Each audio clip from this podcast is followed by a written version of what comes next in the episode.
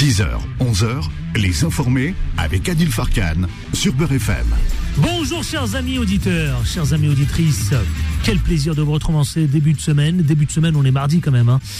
Mais non, bon, cela dit, on est quand même en début de semaine. Allez, c'est parti en direct. Nous analysons, en commentons et on décrypte l'actualité jusqu'à 11h ensemble.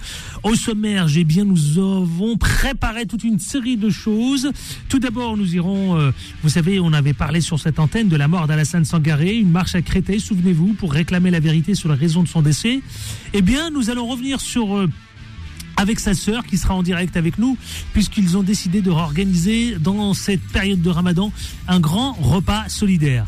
Tout à l'heure, j'ouvrirai l'antenne au 0153 48 3000. On parle d'inflation, on parle évidemment de pouvoir d'achat, mais finalement, de l'autre côté, on n'augmente pas les salaires. Est-ce que vous êtes favorable pour augmenter les salaires? Parce que ça aussi, c'est timide, hein on en parle très très peu. 10h30, vous savez, c'est le Quad avec euh, l'avocat Maître Franck Serfati qui sera avec nous tout à l'heure et son regard autour de l'actualité. Et puis les débatteurs influenceurs viendront confronter leur point de vue sur quatre sujets qui ont notre attention. On reviendra sur le déplacement d'Emmanuel Macron en Chine, notamment avec les tensions à Taïwan, la manif du jeudi 13 qui se prépare vous le savez, et puis le mea culpa d'Olivier Véran n'est-il pas en train de préparer justement est-ce qu'il n'est pas en train de viser 2027, euh, Olivier Véran? C'est la question qu'on se pose aussi parfois. Hein. Enfin, que beaucoup de gens se posent. Allez, c'est parti, vous le savez, c'est tout de suite, c'est maintenant. Et bien sûr, plus que jamais, en toute liberté d'expression. 10h, 11h, les informés avec Adil Farkan sur Beurre FM.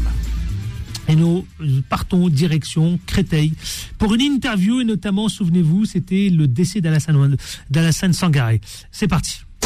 Les informés. Les informés. L'interview. L'interview, c'est avec Djenaba Sangaré, c'est la sœur du frère du défunt d'Alassane Sangaré. Bonjour, euh, Djenabé. Djenaba, pardon. Oui, bonjour. Comment allez-vous tout d'abord? Comment vous vous portez? Comment va votre esprit? Comment va la famille? Comment, depuis que je vous ai eu au téléphone pour parler du décès de votre frère?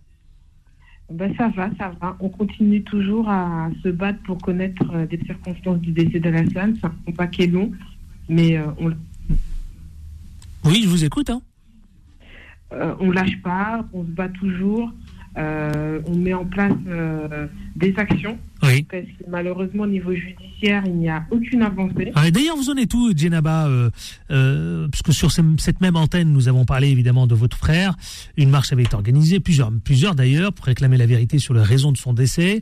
Vous aviez notamment, et vous avez dit que vous ne lâcherez rien justement concernant son dossier. Vous en êtes où aujourd'hui sur le dossier de votre, de votre frère? Alors malheureusement pour le dossier de mon frère au niveau judiciaire, il n'y a rien. Le parquet ne veut toujours pas communiquer auprès de notre avocat maître Bouzrou les éléments du dossier. Donc nous avons euh, porté plainte le 20 janvier euh, contre X pour violence volontaire et entraîner la mort sans la donner pour qu'il y ait un juge d'instruction qui soit nommé enquête. Mais euh, en attente de ce est, euh, qu'est-ce que vous comptez faire? Quelle est la stratégie de Maître Bouzrou alors bah, là, la stratégie de Maître Bouzrou, c'est vraiment qu'il y ait un juge d'instruction qui soit nommé pour l'ouverture d'une enquête qui nous permettra d'avoir euh, accès aux éléments du dossier. Hmm. Puisque nous savons que le parquet, euh, le procureur ne veut pas. Et il fait barrage, ça va être compliqué. Et que connaît les lenteurs judiciaires, mais on les connaît encore plus quand ils ont encore des choses à casser. Et dites-moi, vous, est-ce que tout cela vous décourage? Est-ce que vous n'avez pas le sentiment d'être découragé par tout ça, par le frein euh, judiciaire, euh, évidemment, euh, et votre combat? Bah, on est surtout surpris parce qu'on pensait que la France était un, un pays des droits de l'homme et justice pour tous. On se rend compte aujourd'hui que ce n'est pas le cas, mais ça nous donne encore plus de force parce qu'on sait qu'on a aussi un moyen de faire bouger les choses, c'est faire des mobilisations, des actions. Et c'est pour ça qu'on les fait toujours de ce côté-là. On a une association qui s'appelle Alassane et qui nous permettra de mettre en, action, en place des actions solidaires. Et d'ailleurs, la solidaire sera de hmm. samedi 15 avril, ce samedi, à partir de 19h, un repas solidaire. On va en parler justement, euh, Djenaba, on va en parler, Djenaba Sangaré. Euh, rappelons juste les circonstances dans lesquelles euh, vous vous dites que c'est une mort suspecte à, à, à c'est ça, hein? Oui, oui, À la maison d'arrêt de Fleury. Exactement. En fait, Alassane a été incarcéré le 19 novembre. Parce que on avait parlé ici d'une thèse de suicide. Vous, vous l'avez écarté. Et, vous avez dit non, certainement pas, juste pour qu'on remplace le contexte. Oui. Alors Alassane avait été placé en détention provisoire le 19 novembre pour un conflit de voisinage. Il est mort cinq jours après, le 24 novembre. On nous annonce la thèse du suicide que nous réfutons totalement puisque nous avons vu son corps cinq jours après son décès et celui-ci ne portait aucune trace liée à une pendaison. Ah, effectivement, vous avez dit, vous, je ne vous voyez pas du tout Alassane Sangaré euh, s'engager dans ce type de suicide. Non, déjà, lui, sa personnalité, ce n'était pas ça. C'était un battant, il aimait la vie, c'était un père de famille de trois enfants en bas âge. Il travaillait depuis 13 ans à Bouygues Énergie et Services et c'était pas du tout son tempérament. Il n'avait aucune tendance suicidaire et puis surtout, il était incarcéré pour euh, un conflit de voisinage et son jugement devait avoir lieu le 9 janvier. En sachant qu'il travaillait, donc on allait demander une, une euh, sortie euh, juste avant le procès puisqu'on euh, allait recueillir tous les éléments pour prouver que c'était une personne qui était insérée socialement. Comment s'annonce votre dossier prochainement euh, entre nous, Djenaba Sangaré? Comment vous le voyez? Comment vous voyez les choses se dégoupiller ou pas d'ailleurs euh, dans les mois, dans les semaines, dans les mois à venir? Bah là, on espère toujours qu'un juge d'instruction soit nommé. Sincèrement, on avance un peu dans le flou de ce côté-là. C'est pour ça qu'il faut toujours qu'on soit actif et qu'on demande du soutien pour faire bouger les choses. Euh, c'est nous qui pouvons faire bouger les choses. Parce que de toute façon, la justice n'est pas de notre côté. À Créteil, vous avez toujours le sentiment d'être soutenu, d'être accompagné, euh, Djenaba? Oui, de plus en plus. Plus les gens connaîtront l'histoire, les gens sont touchés, et surtout les gens commencent à comprendre que c'est Alassane. Mais ça peut être n'importe qui. Ça peut être leur frère, leur, enfin, même nous, hein, les femmes, on peut être touchés. ça peut être leur père, et plus ça peut être tout le monde. Hmm. Et c'est ce qu'on veut euh, mettre en avant. Cette histoire qui est terrible, ce drame terrible peut arriver à tout le monde. Vous avez décidé, Djenaba Sangaré, vous, la sœur d'Alassane euh, euh, Sangaré, le 15 avril prochain, vous l'avez dit, hein, vous organisez un, repas solidaire, un repas gratuit en l'honneur de votre frère. Pour quelle raison vous avez décidé de faire ça? Alors, euh, il a été organisé parce que c'est la première action qui est créée par rapport à l'association que nous avons mis en place. Et euh, pourquoi? Parce que déjà, elle a lieu pendant le ramadan. Mmh. Donc, c'est en même temps l'occasion de faire euh, une offrande pour les gens. Et c'est toujours et encore rappeler l'histoire d'Alassane pour qu'on n'oublie pas que cette histoire dramatique peut arriver à n'importe qui et qu'il faut être solidaire. Il faut que les gens soient autour de nous pour qu'on puisse avancer ensemble et réclamer la vérité sur les circonstances du décès d'Alassane. J'ai vu notamment qu'il y aura euh, quelques personnalités qui seront euh, le 15, euh, qui ont répondu présent le 15 avril. je vois que vous parlez de Salazaouia, qui est un fervent militant hein, dans ce domaine, puisque lui, effectivement, il a perdu son fils il y a plusieurs années maintenant. Vous, Assa Traoré, Nathalie Pavelix, toutes ces personnalités seront présentes? Oui, elles seront présentes et c'est des soutiens de la première heure à nos côtés. On a beaucoup de respect pour euh, ces gens-là et pour, surtout pour M. Salazaouia, un monsieur qui a 75 ans, qui est à nos côtés toutes les semaines, il nous appelle, il nous donne de la force et surtout, c'est un bel exemple qui nous montre qu'il ne faut pas lâcher. Ah ben lui, je, on le connaît un peu, effectivement, il n'a jamais rien lâché, effectivement, je confirme. Ah. Depuis maintenant euh, plus de 20 ans. Ah, voilà, mm. exactement. Et c'est un bel exemple pour nous en disant qu'on a un combat qui va être long, effectivement, mais on peut y arriver. Que va-t-il se passer durant ce repas solidaire euh, pour rendre hommage à votre frère Alassane Sangaré? Est-ce qu'il y a un programme précis, euh, justement Je sais que ça démarre à 19h avec euh, l'arrivée, évidemment, du public, mais que va-t-il se dérouler? Alors, nous avons prévu des prises de parole alors nous, nous allons prendre la parole pour raconter l'histoire d'Alassane parce qu'on s'est rendu compte que les gens ne connaissaient pas vraiment l'entièreté de l'histoire. Donc c'était vraiment la reprendre, redire où on en est au niveau judiciaire aujourd'hui, présenter l'association, inciter les gens aussi à aller signer la pétition qui est en ligne. Ensuite, il y aura la prise de parole de M. Zaouia, qui racontera son histoire, Assa Traoré et Nathalie Paveli, qui est une amie de la famille, et qui est aujourd'hui anthropologue au Brésil pour faire le parallèle qui se passe aujourd'hui en France et au Brésil. Et au, j'ai pas entendu, au, Bré, au, Bré? Au Brésil. Ça, va, ça, va, ça commence à quelle heure et ça finit à quelle heure cette, euh, ce repas solidaire? Alors, l'ouverture des portes est prévue à 19h. Les prises de parole commencent à 19h30. Ensuite, le repas commence à la, à la coupure du jeûne. Et on, ça- on peut manger jusqu'à 23h. Jusqu'à 23h. Ça se passe où Euh, J'ai vu que c'était à la salle Georges Duhamel. Hein. C'est ça. À la salle Georges Duhamel, 7 avenue Georges Duhamel, 94 000 Créteil. Euh, pour celles et ceux qui veulent s'y rendre, j'imagine qu'il faut s'inscrire, non? Parce que c'est ouvert, euh, c'est ouvert. Non, vraiment ouvert. Toutes les personnes qui ont envie de se joindre à nous, qui sont seules, qui ont envie de partager un bon repas. Et rappelons que le repas est gratuit, hein, il est solidaire, Ah. il est gratuit. Oui. Exactement. Vraiment gratuit. Il y aura de la chorba, il y aura du tchèp poulet, il y aura des beignets, il y aura plein plein de choses. Vraiment, venez à notre rencontre. euh, C'est vraiment un repas pour euh, tout le monde. Pour rendre hommage, rappelons-le, à votre frère euh, Alassane Sangaré, le samedi 15 avril à 19h. C'est samedi prochain, hein, donc il faut, euh, Oui, il faut, il faut prendre date, il faut prendre note notamment et date pour euh, samedi prochain à partir de 19h l'ouverture des portes. Donc euh, allez-y, allez-y effectivement dans ce repas solidaire. Vous l'avez rappelé vous-même, hein, cette notion euh, en pleine période du Ramadan hein, et ce- ce- cette notion de partage, hein, elle est importante. oui. Qu'est-ce que vous avez envie de dire à celles et ceux qui vous écoutent, ma chère Djenaba? Déjà, je voulais remercier tous les, tous les soutiens qu'on a chaque jour. Et euh, rappeler que l'histoire d'Alassane, ça peut être l'histoire de tous. Euh, donc n'hésitez pas à venir à notre rencontre, à venir vous témoigner, nous témoigner de votre soutien. Comme on dit, il n'y a pas euh, toujours, il n'y a pas de petits actes. Chaque petite chose que tout le monde peut apporter, pour nous, c'est un soutien énorme. Donc, nous avons besoin de ça. Et n'hésitez pas à venir à notre rencontre.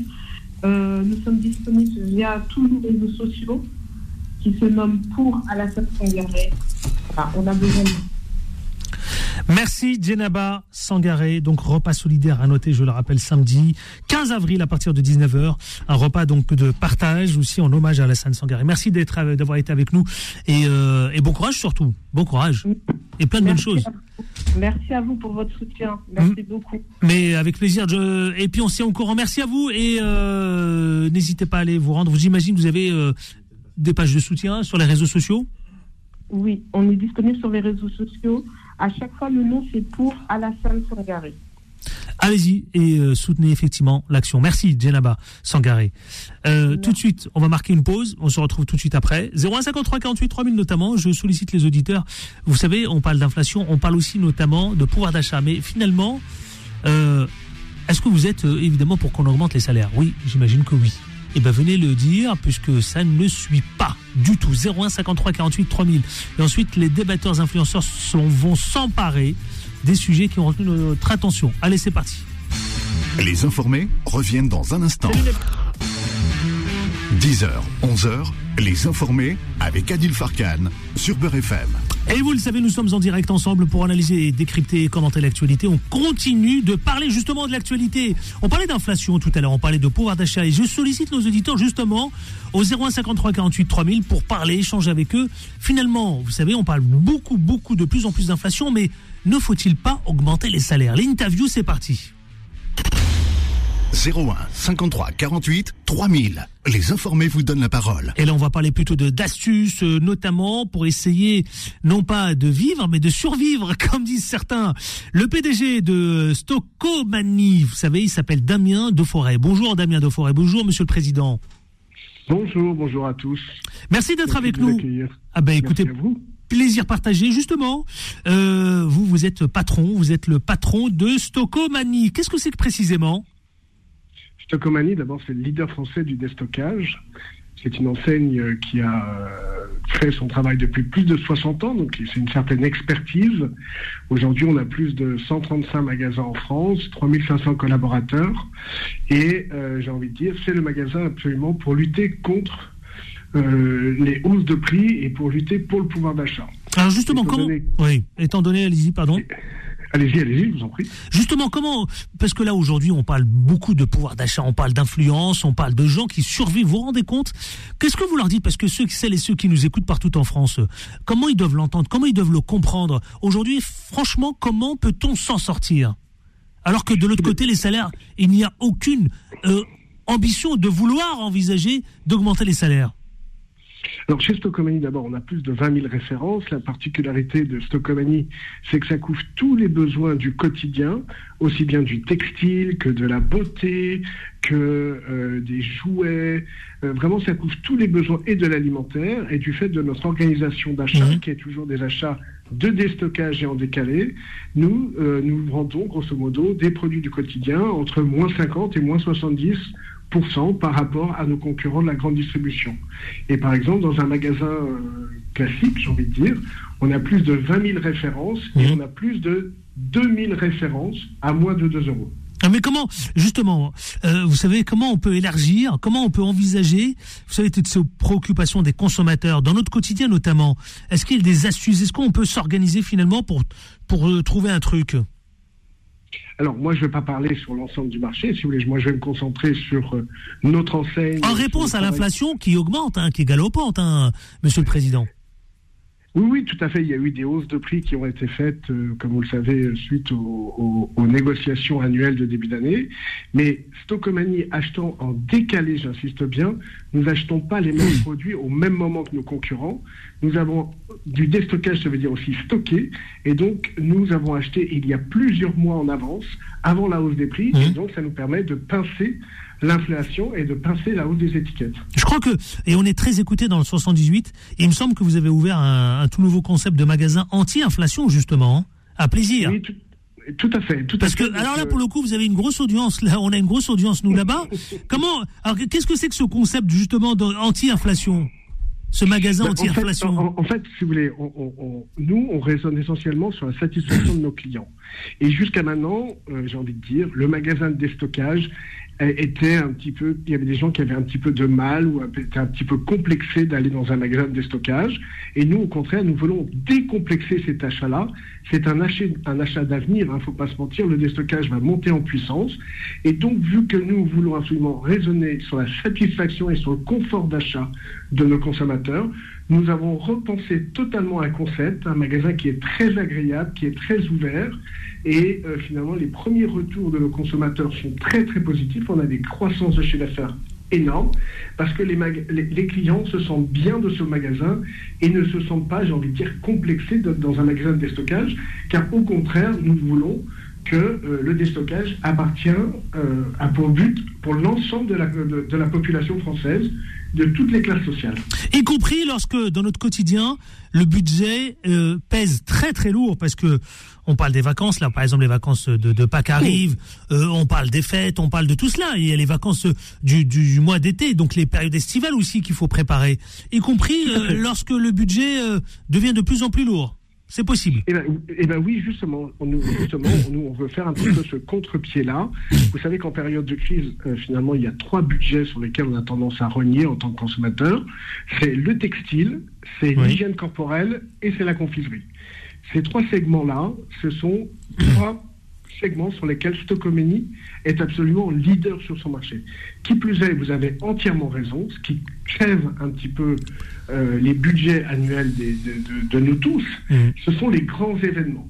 Ce que j'appelle les grands événements de l'année, ça peut être les fêtes, comme vous dites, euh, ça peut être euh, la rentrée des classes, ça peut être le départ en vacances, etc. Et c'est ce que nous, nous appelons les grands événements de l'année. Et, et l'exemple de plaisir, comme vous avez indiqué, est un bon exemple. Nous avons agrandi absolument cet espace d'événements Mhm. pour permettre de se faire plaisir à moindre prix. y compris y compris lorsqu'on parle de gaspillage vous savez il y a cette fameuse lutte contre le gaspillage comment vous Oui. faites vous pour lutter contre le gaspillage justement monsieur le président Alors, Damien euh, alors- pardon Des forêts. Euh, euh, tout d'abord, j'ai envie de dire, d'être déstockeur par nature, c'est un moyen d'éviter le, gaspillage. Parce que, pour, par exemple, sur le textile de grandes marques, vous savez que nous vendons des grandes marques nationales, en, grosso modo, 70% moins cher qu'un marché, que, que, que dans un commerce traditionnel.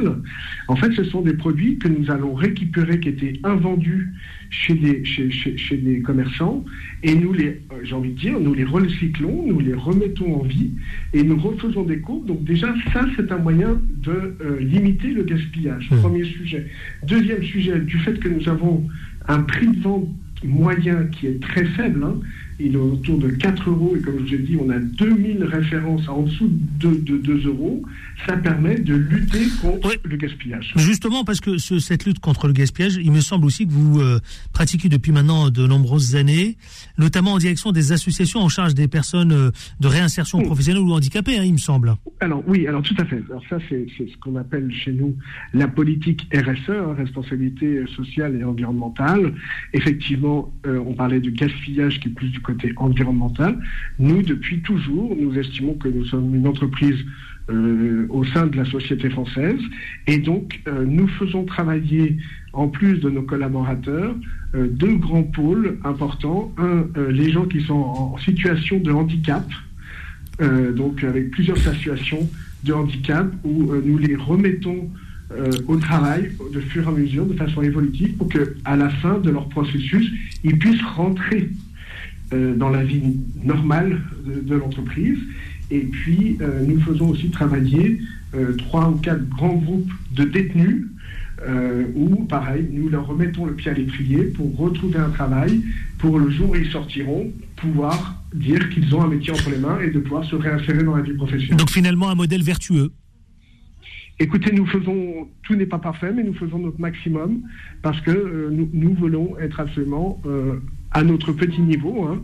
Euh, nous voulons être un élément de la société française avec tout ce qu'elle comporte. Qu'est-ce Celles et ceux qui vous écoutent, vous savez, partout en France, comment, comment parvenir à des petites astuces vous concernant Qu'est-ce que quel conseil vous leur donnez justement, vous, président de Stocomanie Écoutez, moi je vais vous le dire très simplement, effectivement du fait, comme vous avez dit, de l'inflation, euh, de, j'ai envie de dire, dans certains euh, commerces, la valse des étiquettes et euh, nos, nos, consommateurs sont même un peu perdus par les prix qui peuvent être pratiqués parce qu'on a perdu un peu nos prix de référence.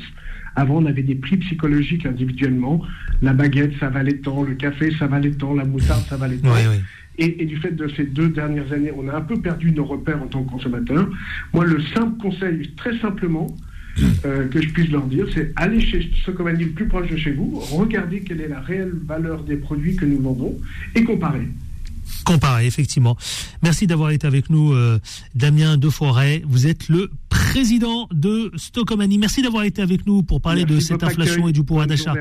Merci, au plaisir. Tout de suite, le Quoi de neuf avec Maître Franck Serfati. C'est parti. Les informés. Le quoi de neuf. Et le quoi de neuf, comme chaque lundi, vous le savez, c'est avec notre grand avocat, Maître Serfati. Bonjour. Bonjour, mon cher Adil. Comment ça va? Vous allez bien en ce début de semaine? Super.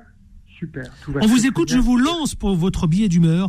C'est l'Assemblée fin d'année pour les entreprises. C'est parti. Merci Adil. Avant de, rappeler un mot, alors non pas une astuce, hein, c'était votre expression il y a quelques minutes, mais un rappel de la loi pour les entreprises. Permettez-moi de saluer la mémoire d'un grand avocat, lui pour le coup, qui a été l'un des plus grands pénalistes de notre génération, Hervé Ténum, qui est mort voici 48 euh, heures et je voulais simplement, mais avec beaucoup d'affection, saluer la mémoire de cet immense avocat qui a encore une fois marqué les 50 dernières années, l'égard à son talent. Alors, vous l'avez rappelé, les entreprises ont un certain nombre d'obligations, obligations juridiques, fiscales, sociales, et chacun sait que nous avons terminé l'année le 31 décembre, ce qui pourrait paraître anodin pour le particulier, mais ce qui est rempli de sens pour les sociétés, les entreprises sociétaires. Hein. Le rappel de la loi que je fais ce matin ne concerne pas une entreprise individuelle, mais elle s'applique, cette, loi, aux entreprises sociétaires, quelle que soit la forme. Une fois le bilan clôturé, soit au 30 juin, soit de façon classique, exercice calendaire, les comptes annuels sont clôturés au 31 décembre de chaque année. Le dirigeant d'entreprise a l'obligation, dans un délai de six mois, c'est-à-dire avant le 30 juin prochain, le 30 juin de chaque année, si les comptes sont arrêtés encore une fois au 31 décembre, de convoquer une assemblée générale annuelle appelée Assemblée d'approbation des comptes. Voilà, donc aujourd'hui, pour aller vite, les chefs d'entreprise les dirigeants de sociétés sont en plein bilan.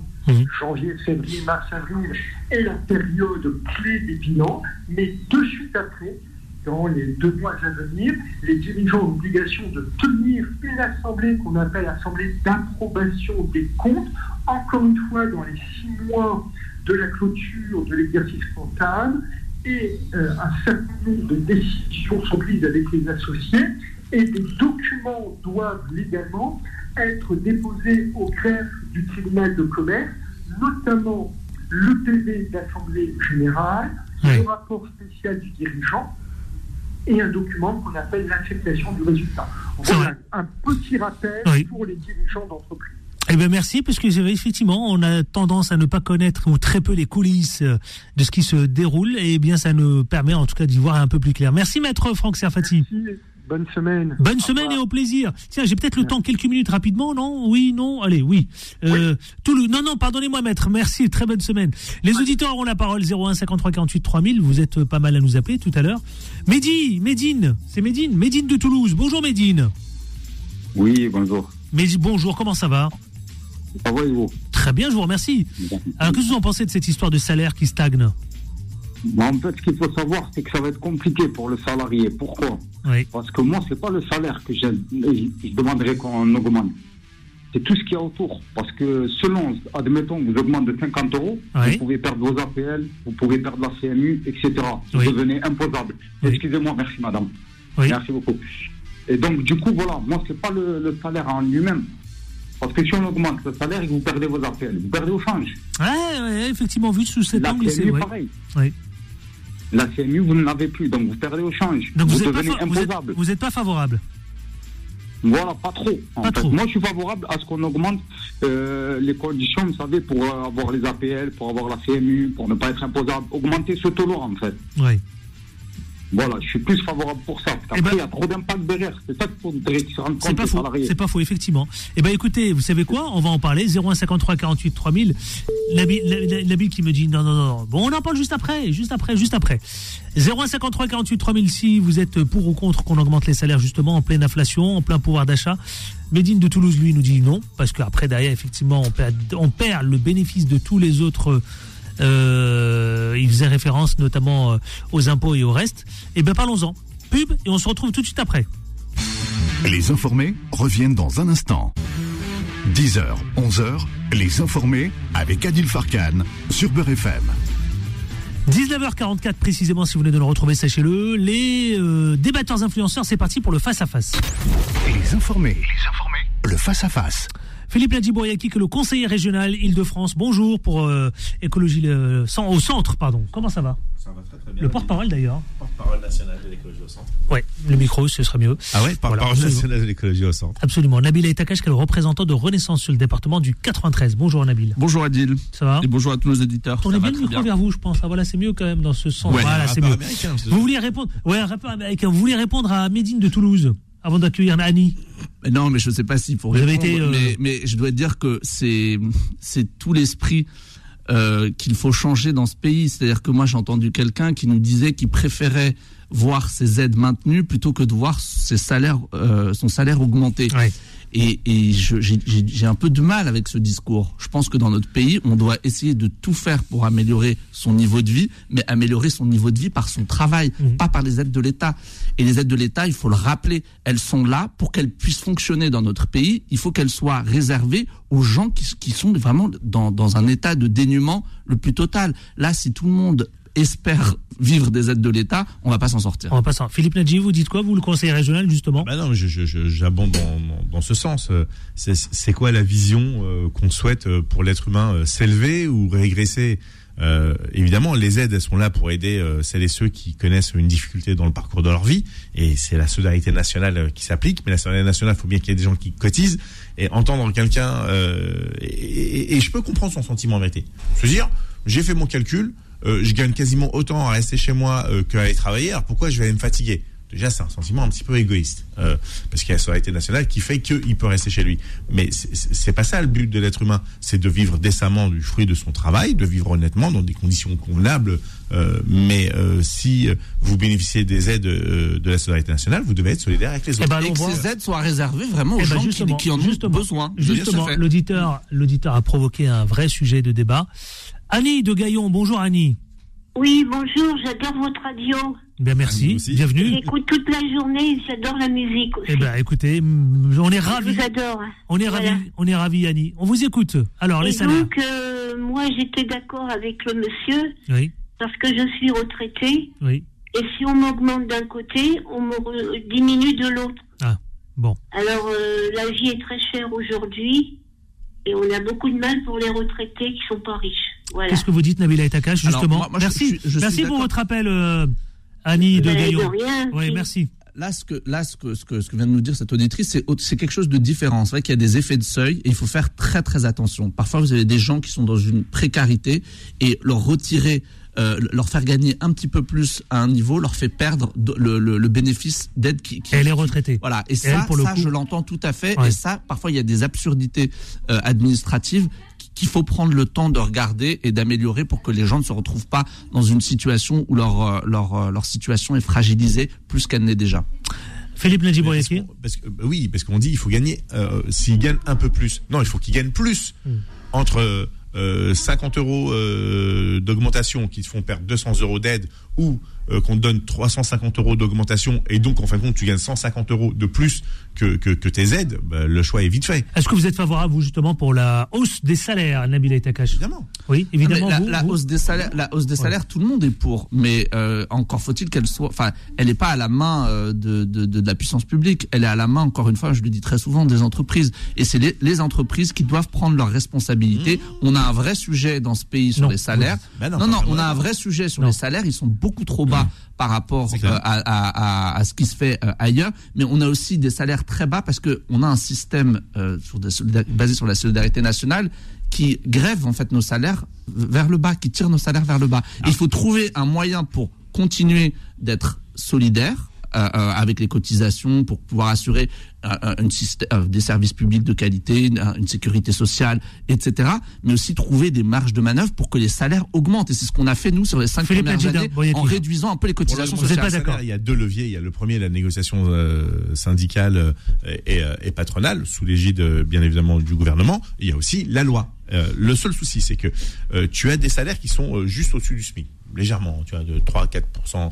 Euh, donc quand on augmente le SMIC, à un moment donné, euh, le SMIC rattrape ces salaires-là, donc ce- ces salariés deviennent euh, des SMICards. Et si on augmente le SMIC, le SMIC au- augmente et dépasse ces salariés, euh, ces salaires-là. Donc, en vérité, aujourd'hui, tu as des salaires qui sont en dessous du SMIC. Ça, c'est pas normal. Il y a quelque chose qui. Non, ça, c'est pas possible. donc- si, si, si. Bah, si, bah, si, Ah, alors, sur- pas sur un 35 heures. Non, mais, mais, c'est pas si, possible. sûr Bah, non. Si, si, si, le- le SMIC, lorsque C'est illégal. Lorsque tu signes un contrat, lorsque tu signes un contrat, on définit une base, d'accord? Sauf que la base, elle est au jour J. C'est-à-dire que si le SMIC augmente euh, dans, dans les années suivantes, ton salaire n'augmente pas. Puisqu'il a été déjà Ah indexé supérieur au SMIC. Donc, non mais c'est factuel. D'ailleurs, le, le gouvernement et Emmanuel Macron Ah ouais. pré- préparent euh, un texte Oui, et oui. une discussion avec les organisations syndicales, justement pour qu'il n'y ait plus de salaire en dessous du SMIC, ce qui devient euh, Aberrant. euh, aberrant. Donc, ce qu'il faudrait en vérité dans cette loi, si je peux me permettre d'app- d'app- d'apporter ma pierre à l'édifice, c'est d'indexer tous les salaires au moment du SMIC.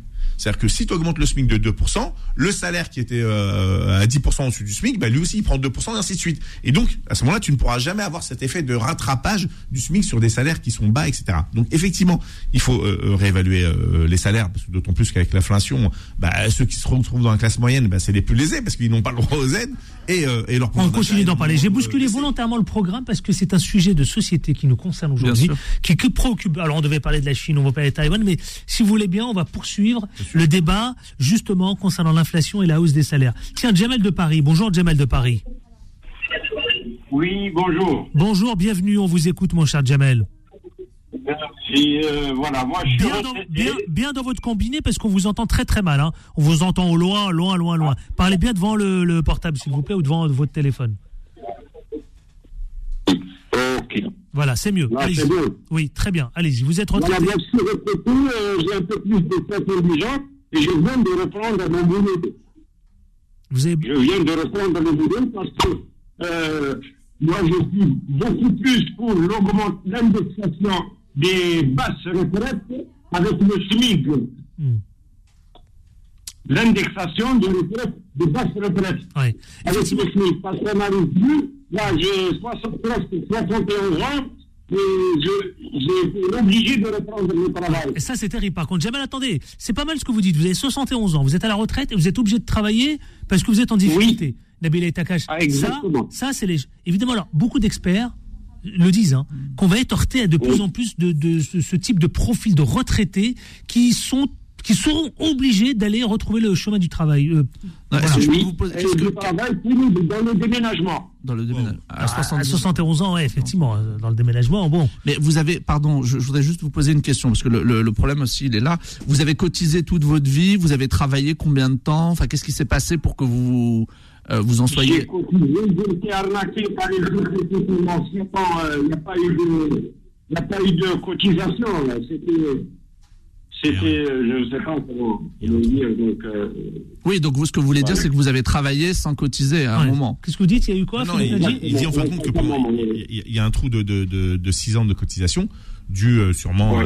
à Ouais. une cessation d'activité ou autre, ou même quand on est en longue maladie, etc. C'est ça qui est pris en ligne de cotise compte. hein, pendant Et qui fait, et, et- et rappelez-vous, c'était ce qui- ce qu'on voyait en reportage à la télé il y a. Merci quelques Jamal années de- pour votre appel. sur- Merci sur les infiniment. États-Unis ou sur j'ai l'Angleterre. quelquefois 300 euros de retraite. Ah. 300 euros de client. 300 euros Ah oui, effectivement, ouais, 300 De- euros. 300 euros de retraite. euh, De retraite, pour ouais. la complémentaire, 700 euros. Ouais, Il, 300. il- il ouais. était, Oui. il était agriculteur parce que les agriculteurs, c'est ce qui touche, parce qu'en fin de compte, ils ont une, une, une, une, une, euh, comment ça s'appelle, une indexation euh, différente et des cotisations différentes. Mm. C'est pour ça que souvent, non, je ne suis pas agriculteur. ouais, et- Je et- suis pas. J'ai fait toutes sortes de boulot. hein. Ouais. faut peut-être vérifier, vous savez que c'est pas trop tard. Hein. Ouais. Vous pouvez monter au créneau auprès de, évidemment, De la CNAV, de la CNAV. absolument, et faire faire monter. Ah oui, absolument. Et rattraper, évidemment, Mais- si vous avez les documents à l'appui, vous pouvez les faire Alors, remonter. le problème, le problème, Adil, c'est Merci, c'est merci, ce de dire, les fameux documents. Quand on vous dit qu'il faut conserver vos fiches de paye, machin, etc., Ouais, il faut en faire des copies. Déménagement, déménagement, C'est ça, des déménagements, un, inc- un incendie, euh, une catastrophe, euh, vous perdez votre domicile, vous retrouvez à la rue, etc. Et donc, et, donc, t'as plein de gens euh, dans la situation. Et, par contre, c'est pas normal que que, que Jamel touche que 300 euros, parce que normalement, il y a, il y a au minimum le minimum vieillesse. Donc ça aussi, il faut. non, que mais voilà, c'est, c'est- pour moi, il y a, y, a, il y a tout un, il y a, exactement, il y a, il y a tout. Tout, euh, il y a des choses que je ne comprends pas dans cette situation. Soit il y a du travail qui n'a pas été euh, du travail déclaré. Euh, le minimum vieillesse, c'est à partir de 67 ans. Donc monsieur, il a 71 ans.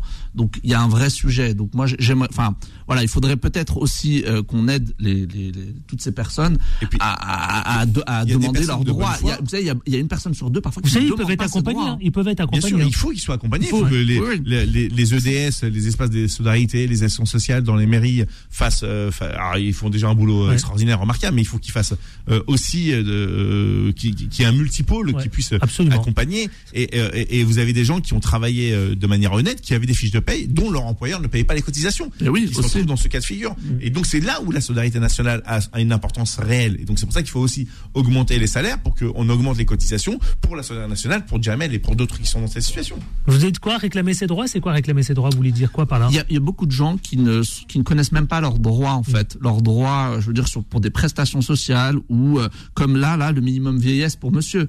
Donc il y, a, il y a beaucoup de gens qui ne, ne, ne- ne sont pas au courant et il y a des gens qui sont un peu trop au courant et qui optimisent ça. Mais là dans son cas c'est une situation qui est terrible. C'est-à-dire qu'il faut pouvoir, pour, il faut que Jamel puisse être accompagné, qu'il comprenne un peu. Allez, 71 ans. Je vais juste- 71 je vais juste- ans dans le déménagement, c'est pas possible. je vais, pas je accueillir Farid qui nous appelle de- du 92. Euh, bonjour Farid, quelle ville du 92 Oui, bonjour. Quelle ville du 92 Agnières. Anière, on vous écoute Farid. Euh, oui, j'allais vous dire, je veux dire que c'est, euh, c'est-à-dire que le patronat, il peut pas, euh, il peut pas augmenter le salaire. Vous savez pourquoi? Oui. Parce que, par exemple, j'ai vu un reportage à la télé pas très longtemps. S'il augmente un salaire de 100 euros, il faudra qu'il paye un- une charge de 130 euros. Oui. Bon. Donc, c'est-à-dire que plus il augmente, et plus il payera de, comment dire, de charges. Oui. Oui, mais Bon, ça- vous avez. principe, hein. Et puis, et puis d'un côté, là, je, moi, je, moi, je suis un peu concerné, mais je, ma- le médecin m'a mis en arrêt de, en, en invalidité. Je peux plus travailler maintenant. Oui. Ça fait 40 ans que je travaille. Il m'a mis en arrêt de- d'invalidité. Oui. J'ai des problèmes de santé. Oui.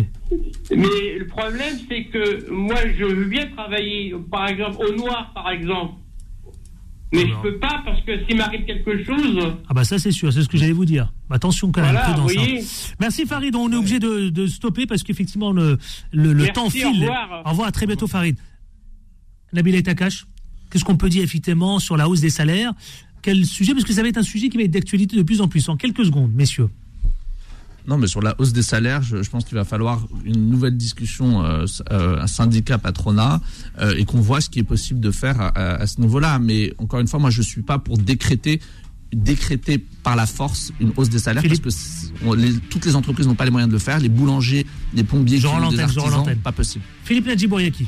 Il faut que celles et ceux qui ont les moyens le fassent euh, de façon, même s'il faut les entendre par la loi. Celles, qui, celles et ceux qui n'ont pas les moyens, on peut l'entendre, mais ceux qui ont euh, des, des milliards qui donnent euh, aux actionnaires, euh, il en faut quelques-uns pour les salariés. Merci Philippe Nadjibouriaki, conseil régional donc euh, pour Europe au centre. Conseil régional. Merci Nabil Takash. Merci. représentant de Renaissance. Merci à Tarek et à demain avec autant de plaisir. C'est Vanessa qui, euh, que vous retrouvez à 11h. Non? Si? Non. Bon. C'est Tarek. C'est Tarek que vous retrouvez. À demain avec autant de plaisir.